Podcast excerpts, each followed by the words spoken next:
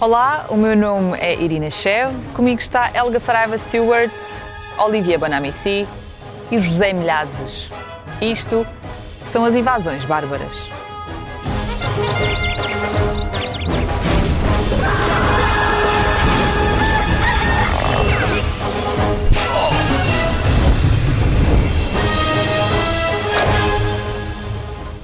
Sejam bem-vindos ao décimo episódio da segunda temporada do Invasões Bárbaras, que agora também está em podcast. A primeira parte do programa deste fim de semana é dedicada aos imigrantes em Odmira, como não podia deixar de ser. Uma situação de quebra de direitos humanos a vários níveis, que era conhecida de todos há já alguns anos. Muito se fez sobre este assunto nos meios jornalísticos e o próprio CEF e a PJ estariam alegadamente a investigar estas questões. Mas o certo é que centenas ou até milhares de pessoas continuam a viver de forma muitas vezes indigna, continuam a ser exploradas, a receber mensalmente 100 euros, 50 euros ou mesmo nada em troca de promessas de legalização. Olivia, comece por ti o teu ponto de vista sobre esta situação, por favor. Eu é raro, boa noite, é, é raro eu ter vergonha do país que eu amo tanto aqui, uh, mas é uma das raras vezes em que eu tenho vergonha. Uh, a última vez tinha sido o CEF, o caso do CEF, e agora é o de Mira. Eu diria que é ainda pior que o CEF, que não, não, não posso comparar, porque houve morte Dois de alguém no CEF, mas, sim. no entanto, há algumas semelhanças. Quais são? Uh, que é, para já, a questão do, da lei do silêncio. Uh, sabíamos, no caso do CEF, que havia, tinha havido uma peça sobre isto e toda a gente fechou os olhos. Tinha havido peças. E tinha havido peças sobre o de Mira. E toda a gente fechou os olhos. No caso do de Mira existe o postal, que não existe no CEF, que é a diferença, que é o postal do Alentejo que é, no caso do CEF, eu normalmente não passo férias no aeroporto. Eu vou no aeroporto, mas não vou passear lado do CEF, não é? Mas Odemir, que é uma região linda de morrer, grande história, grande gastronomia, pessoas excepcionais, e por trás deste postal havia esta realidade, o que torna o caso ainda mais atroz. Quando o postal é lindo, atrás do postal há uma atrocidade, ainda torna isto tudo pior. Agora, uh, o que fico chocado é o, é o governo, acho que é inacreditável é por simplesmente é, vergonhoso. Vergonhoso. Não, não, entendo como é que não há ali apuramento de responsabilidades. A sociedade civil também é, porque ficam chocados. Lá está José Sócrates, Novo Banco. Mas lá, sim, que há menos. Sim, estão chocados com os imigrantes. Mas como é que se chamam estas empresas? Quem são elas? Quais são os nomes destas empresas? Mas Novo Banco toda a gente sabe, toda a gente diz, José Sócrates, toda a gente. Mas lá, estranhamente, não, ninguém fala. Pouco sabemos destas empresas, não é? E para terminar, crónica ótima de João Adrião no Observador, João que tu bem conheces, gestor ambiental, que diz Odemir e a nossa cegueira, que é queremos consumir produtos muito baixos, a preço baixo. Sim. Continuamos, queremos azeite muito baixo. Sim. Com que consequência? Coisas que vêm com preço. Helga, uhum. tu queres falar sobre o que é que leva os imigrantes a sair dos próprios países em primeiro lugar, não é? Eu uh, estou completamente de acordo, Olivier e, e, Irina. Isto, isto é, um, é, um, assunto uh, tão problemático, mas existem tantas layers, tantas camadas por detrás desse problema. Um, eu, infelizmente, tenho uma, uma, uh, uma perspectiva muito negativa. Acho que é um problema que não é fácil de resolver, com certeza, mas não, não acredito que seja algo que, que, que seja capaz de resolver. Eu, eu, chamo este tipo de problema o síndrome de Dick Whittington. Algum de vocês conhece uh, o conto de Dick Whittington, do rapaz que uh, saiu da sua aldeia para ir à procura das, das ruas pavimentadas a ouro em Londres? Ninguém, ninguém conhece esse conto? Pronto, é muito, é muito conhecido uh, no, no, Reino Unido. Mas qual é a moral da história? Uh, bem, moral, uh, o Dick Whittington tem um final feliz. Aqui é o síndrome do Dick Whittington sem o final feliz. Porquê? Porque a maioria das pessoas que acabam na imigração ilegal, um, a, a, razão por que a fazem tende a ser económica, primariamente. Um, a razão, portanto, precisam obviamente melhorar a sua vida e de melhorar a vida das suas, das suas famílias. Uh, o que acontece é que, tipicamente, e eu aqui falo muito também do caso do Reino Unido, foi onde eu passei a maior parte do, do meu tempo, conheço melhor, mas acho que aqui é a mesma situação em que muitos entram com visa de turista e depois, obviamente, ficam, não é? Um, o que acontece e o que é muito triste é que existem demasiados uh, exemplos e casos de tráfego de seres humanos, onde são retiradas certas liberdades destas pessoas que são muito vulneráveis, uh, que depois têm que uh, pagar dívidas exorbitantes aos traficantes, e por isso é que muitas das vezes não podem, não podem regressar. Tendo dito isso, há, muita, há muitas pessoas que quando se pensa por que não legalizam, têm medo de legalizar, podem ser rejeitadas, podem ser deportadas. Não é isso, às vezes são os próprios traficantes que impedem que e, os processos avancem. Existem é? muito, até ao ponto, acho que também se pode dizer, também existem os casos onde os próprios, ah, as próprias pessoas não estão a pagar impostos nos seus, ah, muitas vezes nos, nestes ordenados, nestes pequenos ordenados e, querem permanecer assim, não é? Zé, e o teu ponto de vista sobre esta questão de Odmira? Eu estou de acordo com a Olivia, só que como português digo que estou cada vez mais desiludido com o, o meu país. Isto é uma vergonha. Quer dizer, e é vergonha a dobrar porque já vem há muito tempo. E em Portugal estas coisas acontecem sistematicamente. A gente faz de conta, pronto, lá houve a questão dos lares de idosos na pandemia, uh, falou-se, falou-se, passou. Até à próxima pandemia. Ou até que aconteça alguma desgraça outra vez dos lares de idosos. A questão de, de, eh, de Odmira também vem mostrar isso. É que toda a gente sabe o que está a acontecer e ninguém faz nada ou fazem muito pouco. Mesmo, mesmo as polícias que têm que investigar, investigam, mas depois não dão passos à frente. E depois temos um ministro da Administração Interna que é um desastre. É que este homem, neste governo, só tem feito desastres. É com incêndios, é com o Cirep lá, como se chama aquele... Ciresp. Ou Ciresp, ou, ou, ou, não sei quando. É o CEF, é, desmembrar o CEF. Agora é o Odmira. E o homem vem para a televisão, faz declarações absolutamente asquerosas, com um ar prepotente, como se o senhor fosse absoluto, como se o senhor tivesse as costas quentes não sei por quem. Dizem que é amigo do António Costa. Mas eu acho que ele já vai tão longe, tão longe, que ele deve ser amigo do governo mundial todo para dizer aquelas asneiras todas e, e, continuar no lugar onde está. Quer dizer, a, a, a, Ministra da Agricultura também, mas essa parece que ainda, ainda se lhe pode dar algum desconto, mas é o que eu digo, eh, eu fico, estou cada vez mais desiludido com o meu país e, uma coisa só para, para aqui um ponto final, eu tenho pena é que este país é aquele que nós vamos deixar aos meus filhos e aos meus netos. Isso aí é que me preocupa. Já não me preocupa a mim tanto. Preocupa que os meus filhos e os meus netos vão viver numa pocilga destas, onde as pessoas vivem, algumas pessoas, são reduzidas à condição de animais, animais no sentido não, de... Aliás, tu disseste, e podemos dizer isto, eh, não há problema nenhum, é off, eh, quando nós preparamos a emissão, disseste algo que me marcou na cabeça, que eu disse aos meus filhos, olha, o José, sabes, o barbudo, uh, disse aos meus filhos, e ele disse algo que estas pessoas nem dormem como cães. Disseste isto, claro. os cães dormem melhor. Claro. Sim. Disseste isso e, e claro. marcou Não, tu dizes porque marcou-me a tua, a tua reflexão, Zé. Mas isto, uh, isto, é uma situação, isto é uma situação muito, muito, muito difícil. Mas, vê, isto, isto, não é algo que acontece só em Portugal. Infelizmente, sim, infelizmente, sim. isto acontece à volta do mundo. Em, no Reino Unido, tu tens, não são bem estes números, estes, ninguém sabe bem quantos imigrantes ilegais é que existem no Reino Unido. Os últimos estudos apontam para entre 800 mil a 1,2 milhões de imigrantes ilegais. É impossível saber, mas a situação é que, enquanto este negócio for altamente lucrativo da forma como é, nunca vai desaparecer, independentemente de que país é que é estamos a falar. É, é demasiado lucrativo para os traficantes e as gangues Exato. para este uh, negócio desaparecer. Vão sempre haver vidas humanas a sofrerem como estão. Olivia, pegando um pouco naquilo que a Helga estava a dizer, achas que por outro lado, além de, destas, todas coisas, destas coisas todas relacionadas com quem está a ganhar por trás deste, destes esquemas de tráfico, a, a, uberização da economia tem um papel importante no meio disto? Sim, claro que tem, porque a uberização da economia tem algumas vantagens. É que, para já, a criação de emprego, estamos a ver que eles procuram mesmo, isto é uma economia muito dinâmica. A questão, o problema é que não há regras. Uh, não, até agora, não há regras. E no outro dia aconteceu-me que eu liguei para a Uber Eats, uh, e eh, era Catarina. Era Catarina Fotografia. Claro, claro. Eu escolhi logo a Catarina. Não, não escolhi, porque é, é óbvio.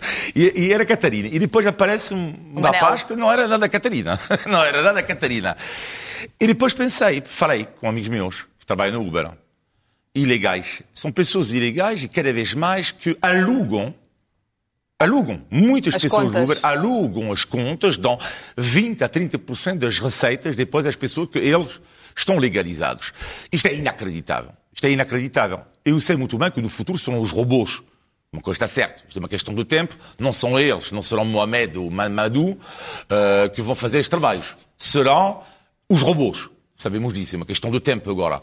Agora, até lá, eh, é isso que, que acontece. Ainda bem que há países, que neste caso a Inglaterra, e a Espanha, neste caso a Espanha, que vão, disseram às plataformas, a partir de agora, acabou esta questão do trabalho independente, e eles têm que ser considerados como assalariados, funcionários normais, com proteção social. Mas, por outro lado, qual é o problema? É que é evidente que a partir do momento em que um imigrante ilegal vem cá, claro, se tu és declarado, se tu és funcionário, funcionário pronto, em geral, não Legal. assalariado, já não podes trabalhar sendo ilegal, como é evidente. Não é?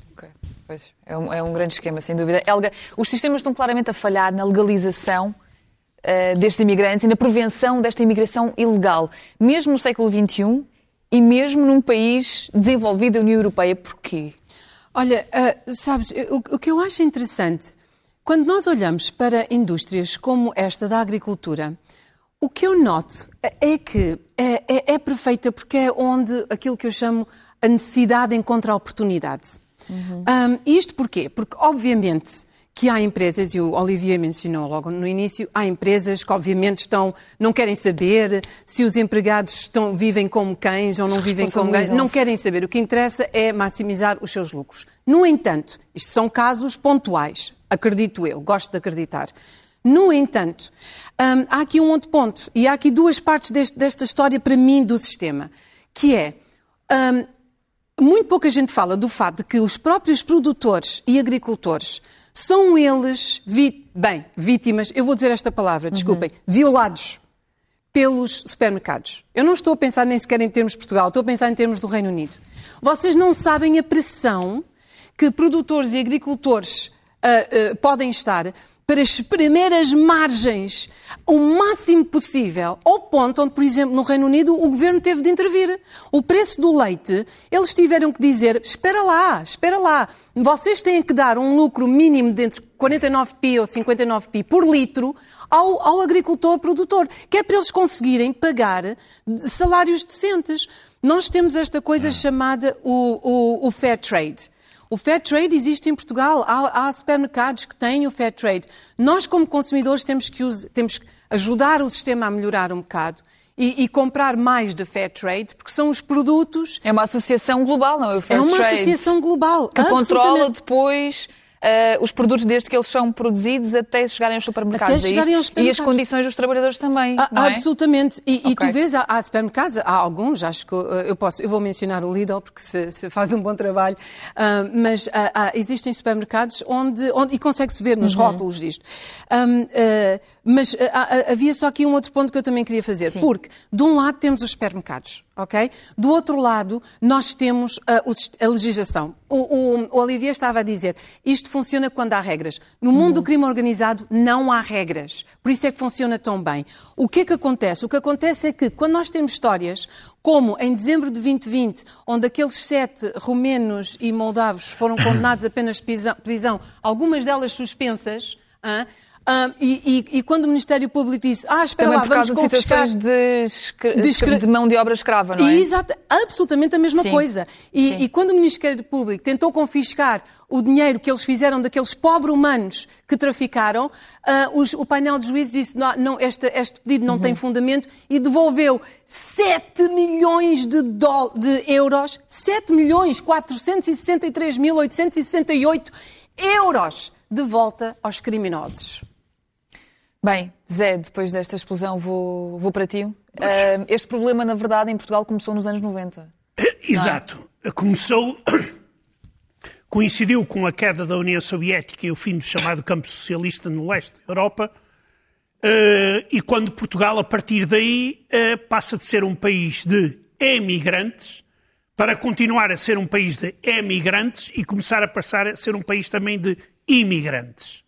Isto porquê? Porque nós tivemos obras absolutamente faraónicas e que necessitávamos de mão de obra barata. Recordo a Expo, recordo o Campeonato da Europa uh, 2004. de 2004, que tem alguns estádios que agora estão às moscas e não só, às baratas, aos percebejos e outros, agora e outros tantos.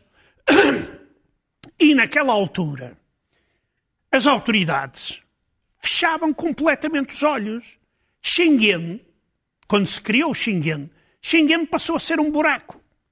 Hum. E era absolutamente incrível. Escreveu-se sobre isso.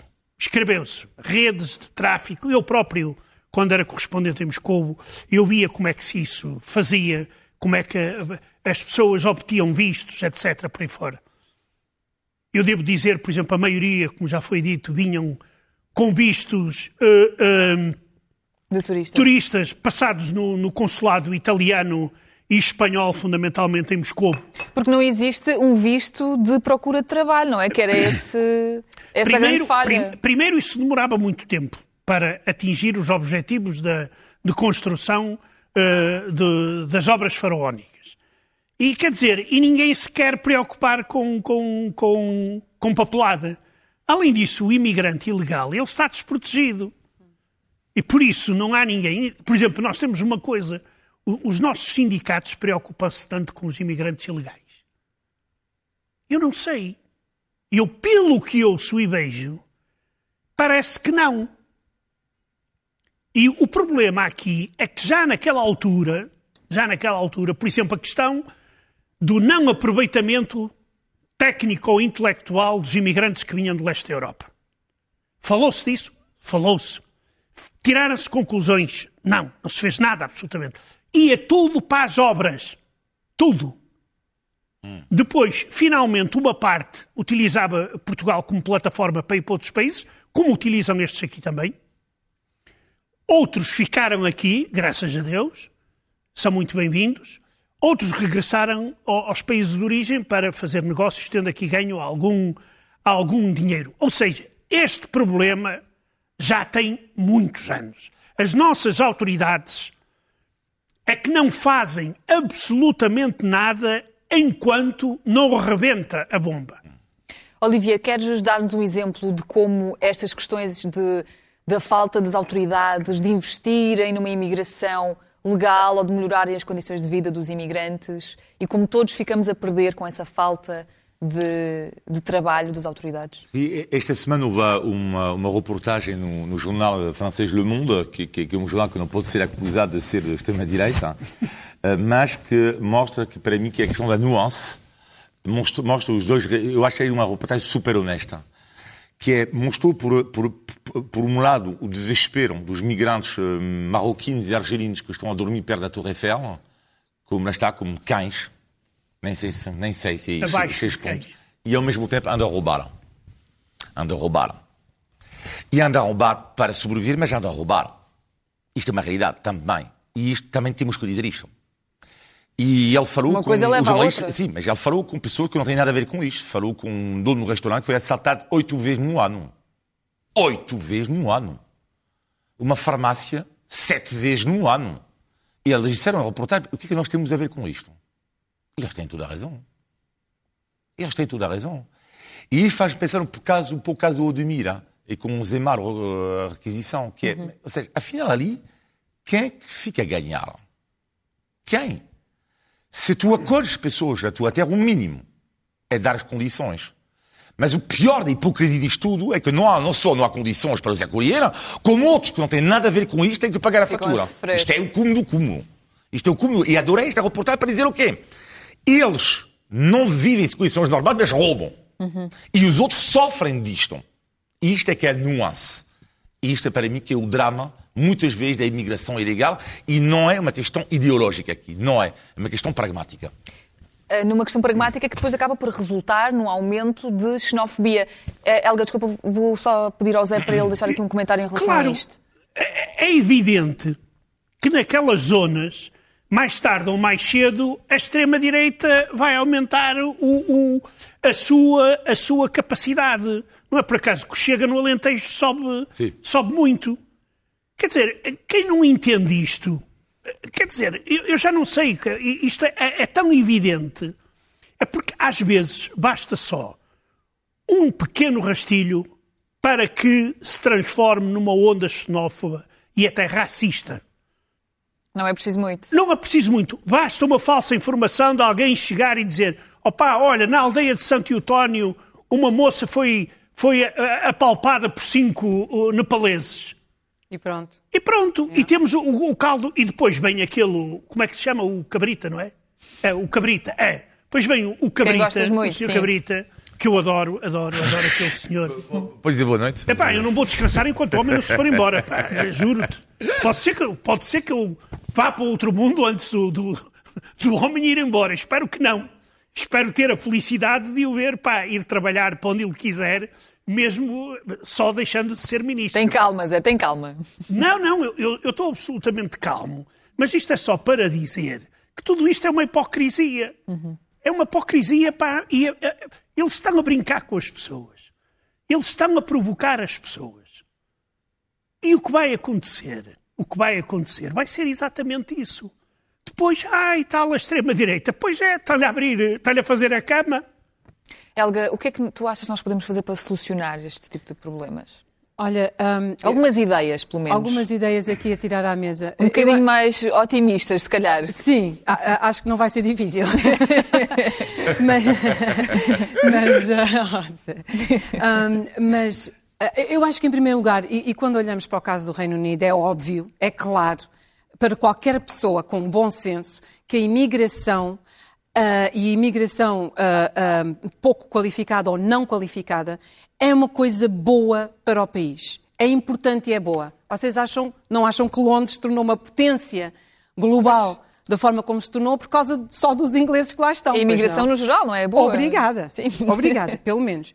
Mas, mas o sistema precisa de, de- de ser legal, de, de ser controlado, eh, de, ser transparente e coerente.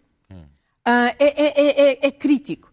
Ahm, infelizmente, e aqui vou só pegar ali um bocadinho no que o Olivier estava a dizer, ahm, é, é fácil nós acharmos que isto não tem nada a ver connosco, mas tem. Tem a ver com todos nós. E, e, infelizmente isto é uma daquelas situações que me faz lembrar do racismo, sabes? Com racismo é a mesma coisa. Não é suficiente nós dizermos e declararmos eu não sou racista. Não é suficiente. Nós temos de ser proativamente antirracistas.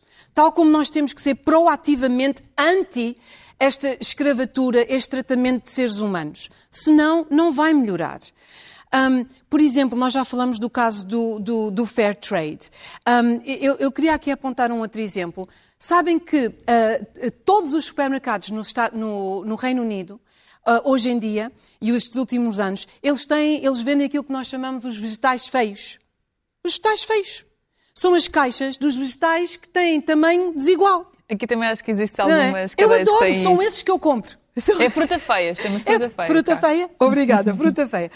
Olha, hum, pronto. ah, olhando para a legislação, olhando para a fair trade, as práticas de fair trade, ah, o governo ah, olhar para a forma como as margens são ah, exploradas dos próprios agricultores e produtores é, é importantíssimo. Hum, mas, acima de tudo, ah, infelizmente, desculpem, eu não, eu não consigo ser muito, muito positiva em relação a este, a este tema, porque infelizmente aquilo que eu acredito é que nós andamos todos muito preocupados connosco próprios hum, para sequer nos aperceber do, do que está a passar. E outra coisa, eu acho que infelizmente nós não vivemos tempo suficiente para, ah, nas nossas vidas para fazer algo ah, que impacte isto significativamente. Pelo menos no tempo das nossas próprias No tempo vidas. das nossas Zé, próprias tens vidas. literalmente 5 segundos Cinco para uma frase. segundos. É, eh, primeiro, desmantelar as redes mafiosas. Isso aí é fundamental. Com que dinheiro? Hã? Com que dinheiro? Com que dinheiro? Dois segundos, Zé. Com o dinheiro do Estado. Não é isso, é que as redes mafiosas tu vais confiscar dinheiro também. E segundo, e segundo, E segundo? multar, multar os agricultores que não dão condições aos seus Que não trabalhadores. respeitam. Muito bem, ficam aqui algumas ideias do Zé e da Helga. E nós seguimos com a rubrica Postais da Lusitânia.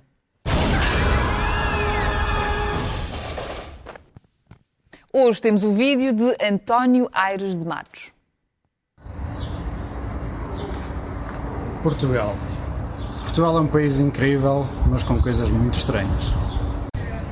Por exemplo, quando um turista nos pergunta onde é que é um museu ou um restaurante na nossa cidade, sentimos sempre uma pressão interna para lhe responder na sua língua natal, especialmente se pudermos usar o nosso portunhol ou o nosso francês aprendido até ao nono ano.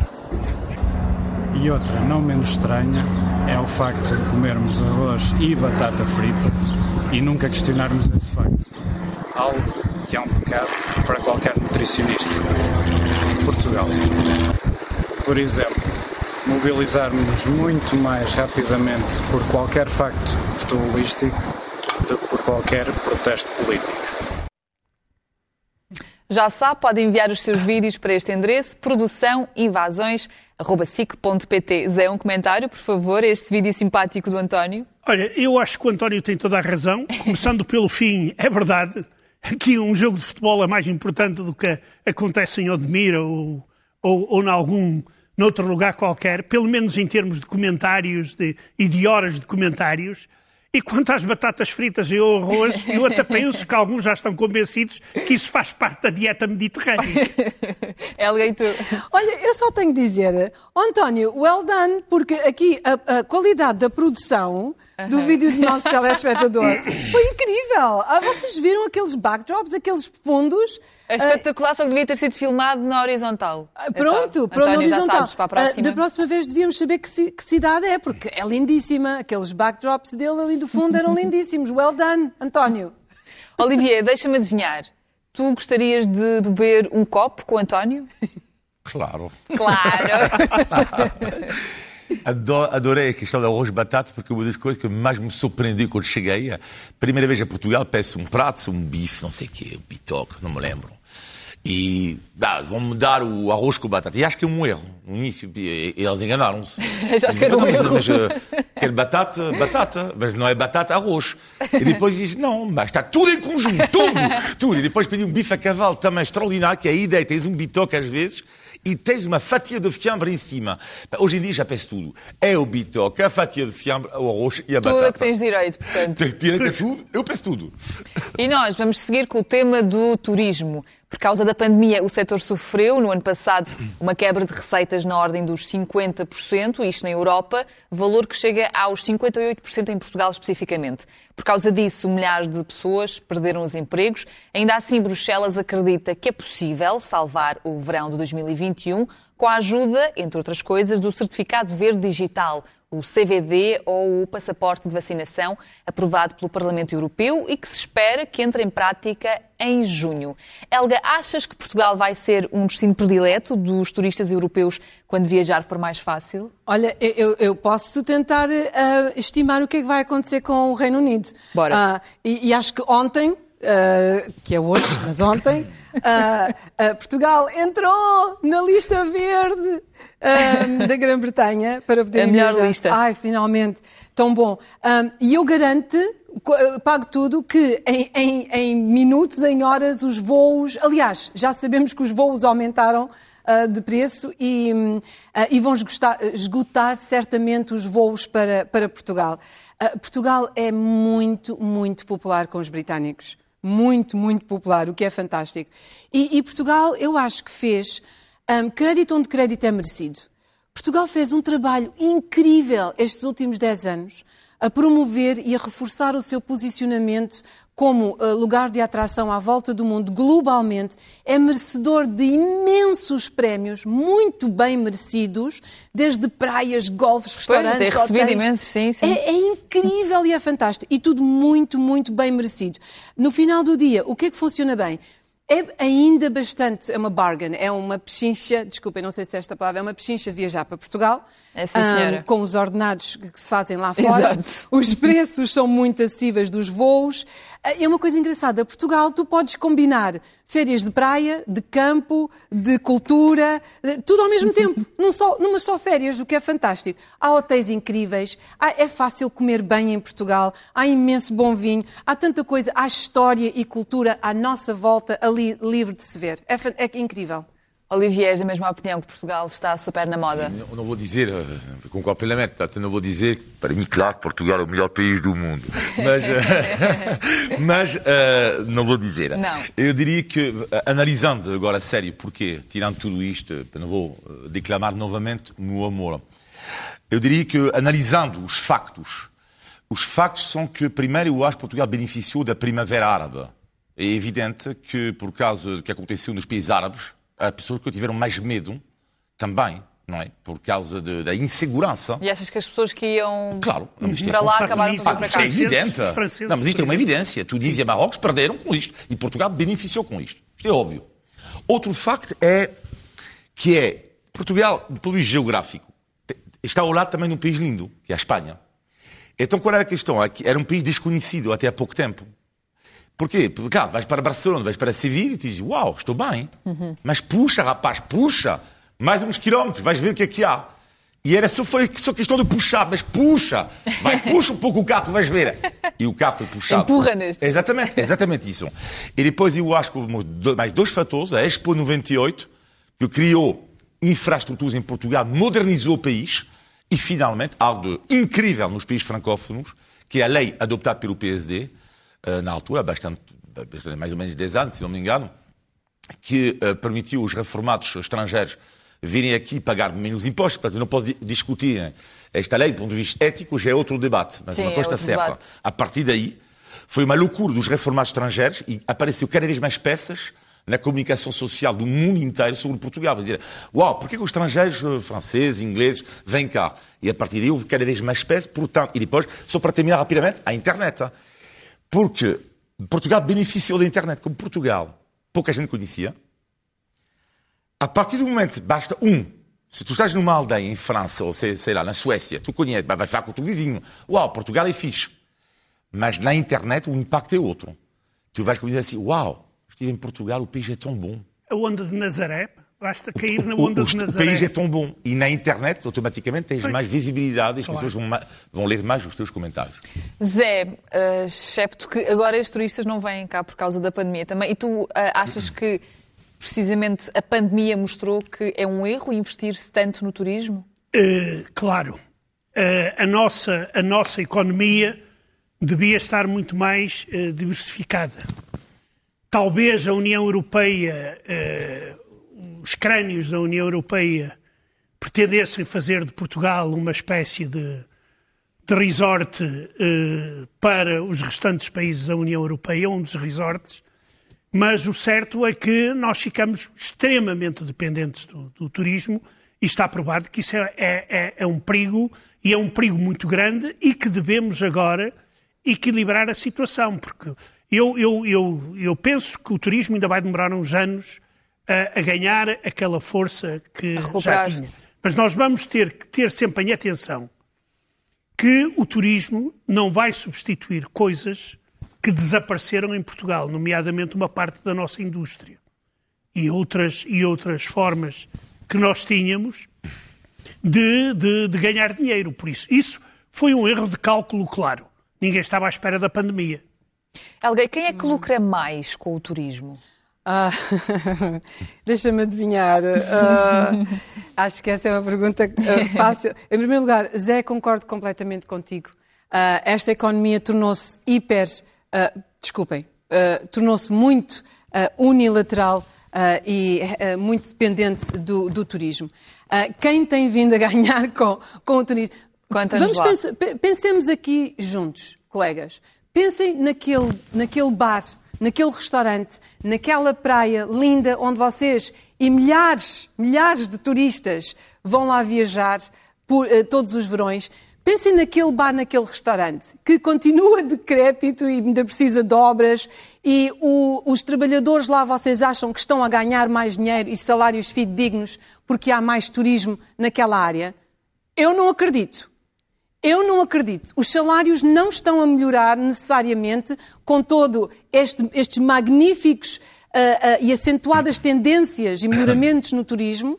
Os, os, salários em Portugal, que é um tema que eu adoraria falar, os salários em Portugal são, uh, são vergonhosos.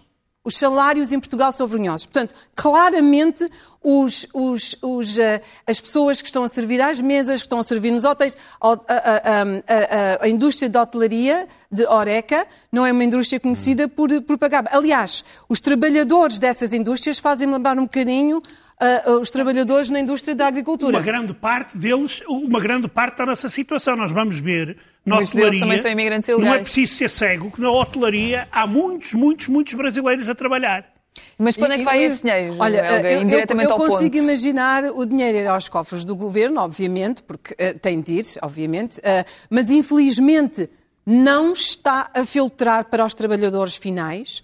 E, por último, obviamente que está a ir para, para o bolso de, de- de, eh, de entidades privadas que eu vou sugerir que também não está a filtrar para os próprios trabalhadores que lhes ajudam a fazer esse dinheiro. Olivier, E não, vamos mudar um pouco de assunto? faz favor. Então, vamos falar sobre turismo verde e turismo histórico? Sim, porque eu acho que o modelo sol e praia uh, uh, a médio prazo vai morrer. Uh, eu, vai morrer. Ele vai sempre continuar. uh, porque Portugal é um dos grandes trunfos de Portugal, o sol e a praia. Mas Portugal não pode uh, concentrar apenas e só o seu, a sua política de turismo no sol e na praia. Seria um erro tremendo, terrível. Porque para já o sol e a praia não é o monopólio de Portugal. Existe o sol em outros países e as praias também. Felizmente. Bom, e felizmente, felizmente. Mas, e Portugal, eu acho que tem, sobretudo com. eh, e, mas está a ser feito. hein? Eu agora disse no primeiro passo, eu disse mal do governo. Agora vou dizer bem do governo. Está a ser feito, a nível do Instituto do Turismo, eh, um trabalho sobre, finalmente, graças a Deus, a história de Portugal, tão rica, tão rica. E, não falo da gastronomia aqui, hein? Eh, eh, mas falo da história em geral. Mas espera aí, estamos a falar de um dos países, eh, eh, a nível históricos, mais incríveis que há. Eh, e, portanto, não pode ir só para andar cá bronzear, para no Algarve e não sei o quê. Não, não é só isto. Não, Portugal não se pode resumir isto. E, por exemplo, lá o Instituto de Turismo em Paris eh, está a promover neste momento, achei tão bom, tão, tão lindo estas ideias. Eh, duas ideias. Uma é a Estrada Nacional 2. que não- São 740 km, entre Chaves e Faro, que era um sonho com a minha namorada, aos beijos eh, de carro, 740 km, pararem em todos os dias. Mas é, é raro uma estrada da ponta a outra de um país. 740 km para visitar todas as aldeias. Lá está, isto não é sol e praia. E ótimo. E eh, há um outro ponto, uma, uma outra ideia que eu adoro também, que é a ideia do vinho. A Helga falava isto há pouco, que é o enoturismo, através do Val do Douro. Mas que Portugal tem uma riqueza ali extraordinária. Então, se tu vais ver o vinho, a gastronomia, as paisagens, lá está, não tem a ver com o sol e a praia, um pouco com o sol também, mas a praia não. E são estes trunfos que o governo português está a apostar neste momento e que eu acho que vão resultar para, sobretudo, em Portugal não ser apenas e só sinónimo de praia. É E, igual por aos favor, outros comecem a destinos. pagar melhores salários. Já, depois havemos de ir a esse assunto, Helga, calma. Zé, queres falar sobre o turismo interno? Uh, isso vai acontecer um, com o fim da pandemia. Por isso é que eu digo que o restabelecimento do turismo para Portugal não vai ser tão rápido como alguns imaginam. Por exemplo, no caso dos turistas russos, neste momento há uma inclinação clara para fazerem mais turismo interno, até porque têm dificuldades em viajar para outros países. E depois vai ser a questão dos voos, porque as pessoas vão evitar voos muito longos, eh, eh, eh, até que o pessoal se esqueça da pandemia e, e- e- e etc. E claro que isto aqui abre uma oportunidade para o nosso turismo interno, ou seja, para os portugueses fazerem turismo em Portugal. Eu acho, eu acho que nós temos potencialidades, como diz ali o, o, o, o- o- o Jacobino, eh, temos eh, potencialidades inesgotáveis. Quer dizer, nós em Portugal, em qualquer região, temos coisas maravilhosas. Quer dizer, as pessoas que nos vêm visitar, eu julgo pelos russos, que eu conheço muito bem, esse setor, eles ficam impressionados, de boca aberta. E ficam ainda impressionados quando vais atrás dos montes e dizes: Olha, aqui nasceu Ferdão Magalhães. O quê? O que é que ele andava aqui a fazer nos montes e depois foi, foi descobrir, foi dar a volta ao mundo? Ou que o Diogo Cão nasceu em, em Vila Real, também longe do mar.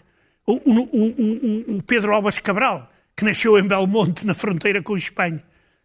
Parece que o único foi o Vasco da Gama que nasceu em Sines. O resto, isto aqui, quer dizer, isto está cheio de história. Qualquer lugar em Portugal está cheio de história. Por isso mesmo, por exemplo, quando o Porto, e muito graças também aos municípios e ao trabalho dos municípios, quando o Porto se começou a afirmar como centro histórico, nós estamos a ver que, infelizmente, neste momento está muita coisa parada, mas o Porto estava-se a modificar de uma forma impressionante. Ah, o Porto é incrível. Helga, queres falar sobre turistas? Alguns em específico? Oh, os britânicos! ah, eles são doidos. São doidos. Ah, quantas, em quantas listas é que os britânicos aparecem como os piores turistas do mundo? Já vi algumas. Algumas, Já não vi é? algumas. Eu acho que sim. Ah, espera que talvez os russos. Os russos estão um bocadinho também lá. Os Também russos não estão escapam. Olha. Oh, oh, oh, Também não escapam. eh, eh, eh, Eu Das aí listas. tenho, uma, tenho uma, uma, uma, uma, posição diferente. Ah, não, ah, os russos não são muito diferentes, mas deixa-me explicar aqui porquê. Os ingleses, os britânicos, diz-me se tu ahm, discordas. Tu vês os britânicos de férias cá em Portugal, por exemplo, eles adoram Portugal. Adoram Portugal. Ele- não tentam falar a, a- língua local, não é? São, são típicos, não conseguem, nem querem tentar. Ahm, são aqueles que preferem comer a sua própria comida. é? Ah, vão a um restaurante e não Ah, são, é? não são muito aventureiros com a comida. Uh, Desculpem lá, estamos a, a falar de estereótipos, mas acho que este eu posso fazer. Opa, e, e e o topo dos topos dos topos dos topos é que adoram beber até chegarem àquele estado de, não sei se é estupor. Eu estava a ver a, Estupor. a definição de estupor, que é, É, é. esta- estado de inconsciência profunda com desaparecimento da sensibilidade ao meio ambiente e as faculdades, não é? A, a Sim, habilidade sim, de exibir Sim, reações é uma- motoras. Mas, mas a Helga prefere desenvolver sim. um bocadinho É melhor a mais coisa. elegante, é Sim, mais exatamente. É mais É, elegante, é É, isso. é, chama-se- isso, É isso. isso diz apanhar uma valente piela. apanhar uma das. Adoram, mas é, é- é incrível, mas é que, é que há repercussões. É que há repercussões. Há aqui só uma Pois, coisa com rápida certeza. que, que eu queria dizer. Vocês estão a ver aquelas pessoas, ah, vocês veem assim no, no- no meio da praia um brilho, um brilho cor-de-rosa, assim a brilhar. É um britânico a queimar-se ao sol. Ah, nós temos uma regra no Reino Unido: se faz mais de 10 graus, estamos prontos para ir para, para as férias e usar t-shirts, toda a gente está, está com mangas compridas e calças e estamos nós, de, eles de, de calções. E a cara do in- o inglês é aquele que no bar está a sorrir porque o bartender está ali a pôr a bebida sem parar, não é? Sem, sem o medidor. É fantástico. Obrigada pelos estereótipos, Helga. Ficámos a conhecer um bocadinho mais o- o- os turistas britânicos. Olivia, tu já mencionaste que o conceito praia e sol não é uma coisa que mexe com os franceses, então o que é que mexe com Sim, eles? isto é super interessante com os franceses, os turismos, os turistas franceses, ao contrário dos britânicos, por exemplo, é que enquanto os britânicos ligam o sol e a praia, os franceses não. Pois, isto é super É estranho. muito diferente, é curioso. Isto é, isto é muito curioso, mas tem a ver com uma, uma razão. É que existe sol e praia em França. Existe no sul? Claro que existe. Sim, é lindo. Eu estou-me a rir mas porque assim, existe. tecnic- é tecnicamente. Não, não, não, mas existe. no- sim, Mas sim, na Inglaterra existe Sim, não é a um mesma pouco coisa. menos. Claro, claro. Ou seja, os franceses têm uma pancada com uma coisa em Portugal, que é uma coisa que eu gosto e ao mesmo tempo que, que me irrita, que é, eles têm uma pancada com tudo, é, é por isso que eles visitam mais Lisboa. Portanto, os franceses, dois destinos preferidos franceses em Portugal, é Lisboa e Porto. Claramente menos o Algarve. Eles também vão no Algarve, até vivem no Sim. Algarve. Mas menos que Lisboa. Porquê? Porque os franceses ligam muito à questão do typical. É, é, é, é, Olivier, eh, vamos ver uma coisa típica. Também, não pode ser uma coisa típica. Portanto, eles estão contentes logo que tu mostras uma coisa que é típica portuguesa. diferente. Eh, não, eles adoram. E às vezes até os enganam, não é? Tipo, às vezes já estou farto. Arroz com também, às vezes os pá, Às vezes também já estou farto. Durante seis dias quero comer um hambúrguer também. Eu, às vezes, pode-me acontecer, não é? Não é um crime. E diz, Olivier, é típico? É, é super típico. Come, come isto, o hambúrguer, é típico do Alentejo. É, eles estão contentes. A sério, é típico. Não, mas é que é uma pancada. Agora, o defeito. Não, por um lado, isto é uma qualidade dos têm, que é, eles adoram a questão cultural. Adoram.